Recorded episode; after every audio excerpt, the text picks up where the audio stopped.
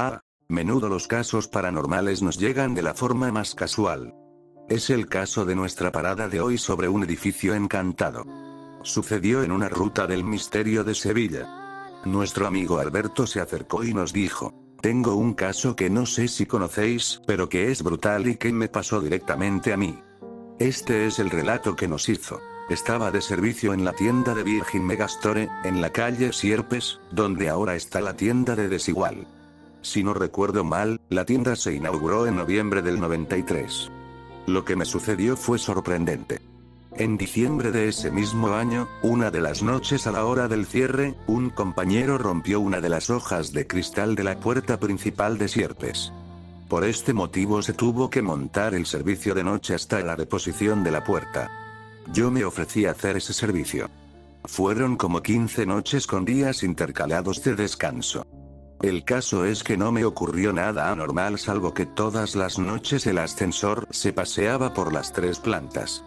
Lo más fuerte fue cuando me quedaban dos noches y me encontraba cerca de la entrada en la madrugada, vigilando, calculo que serían las 2.30 horas, una de las dos puertas de emergencias, seguramente sería la de la primera planta se abrió y, seguidamente, pegó un portazo. Lo curioso es que escuché cómo la empujaban la barra de la puerta, eso solo se podía hacer desde dentro de la tienda. Alguien invisible la estaba accionando. Cogí la defensa y la linterna y subí a verificar el hueco de escalera de emergencias y todas las puertas y ventanas, sin observar ninguna anomalía. Ya no podía explicarse como una corriente de aire. Me di cuenta del detalle de haber oído la barra antipánico accionarse.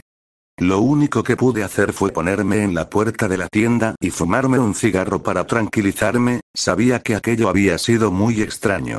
Al rato apareció Antonio, el sereno de la calle Sierpes, Sagasta y Puente y Pellón. Aquel día lo acompañaba su sobrino y me dijo que él se quedaba en la puerta mientras su sobrino y yo miramos en toda la tienda sin encontrar nada ni nadie. Todo cerrado como yo ya había verificado antes, además, Alberto nos contó otros fenómenos que ocurrieron en la tienda. Cuando se estaba montando la tienda Virgin, un representante de una discográfica se montó en el ascensor para subir a las oficinas de la planta azotea, donde le esperaban en un despacho. Subió y bajó del tirón, y lo único que dijo es que no volvía a venir nunca más, y no lo hizo. Esto no se lo he comentado a nadie, solo a mis allegados, te pido que no des mi nombre.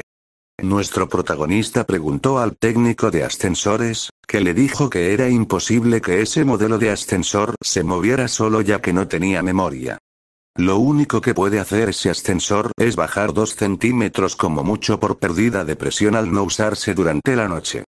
Casualmente, o no, el edificio está a escasos metros de uno de los santuarios del misterio de Sevilla. Las antiguas cárceles de la ciudad.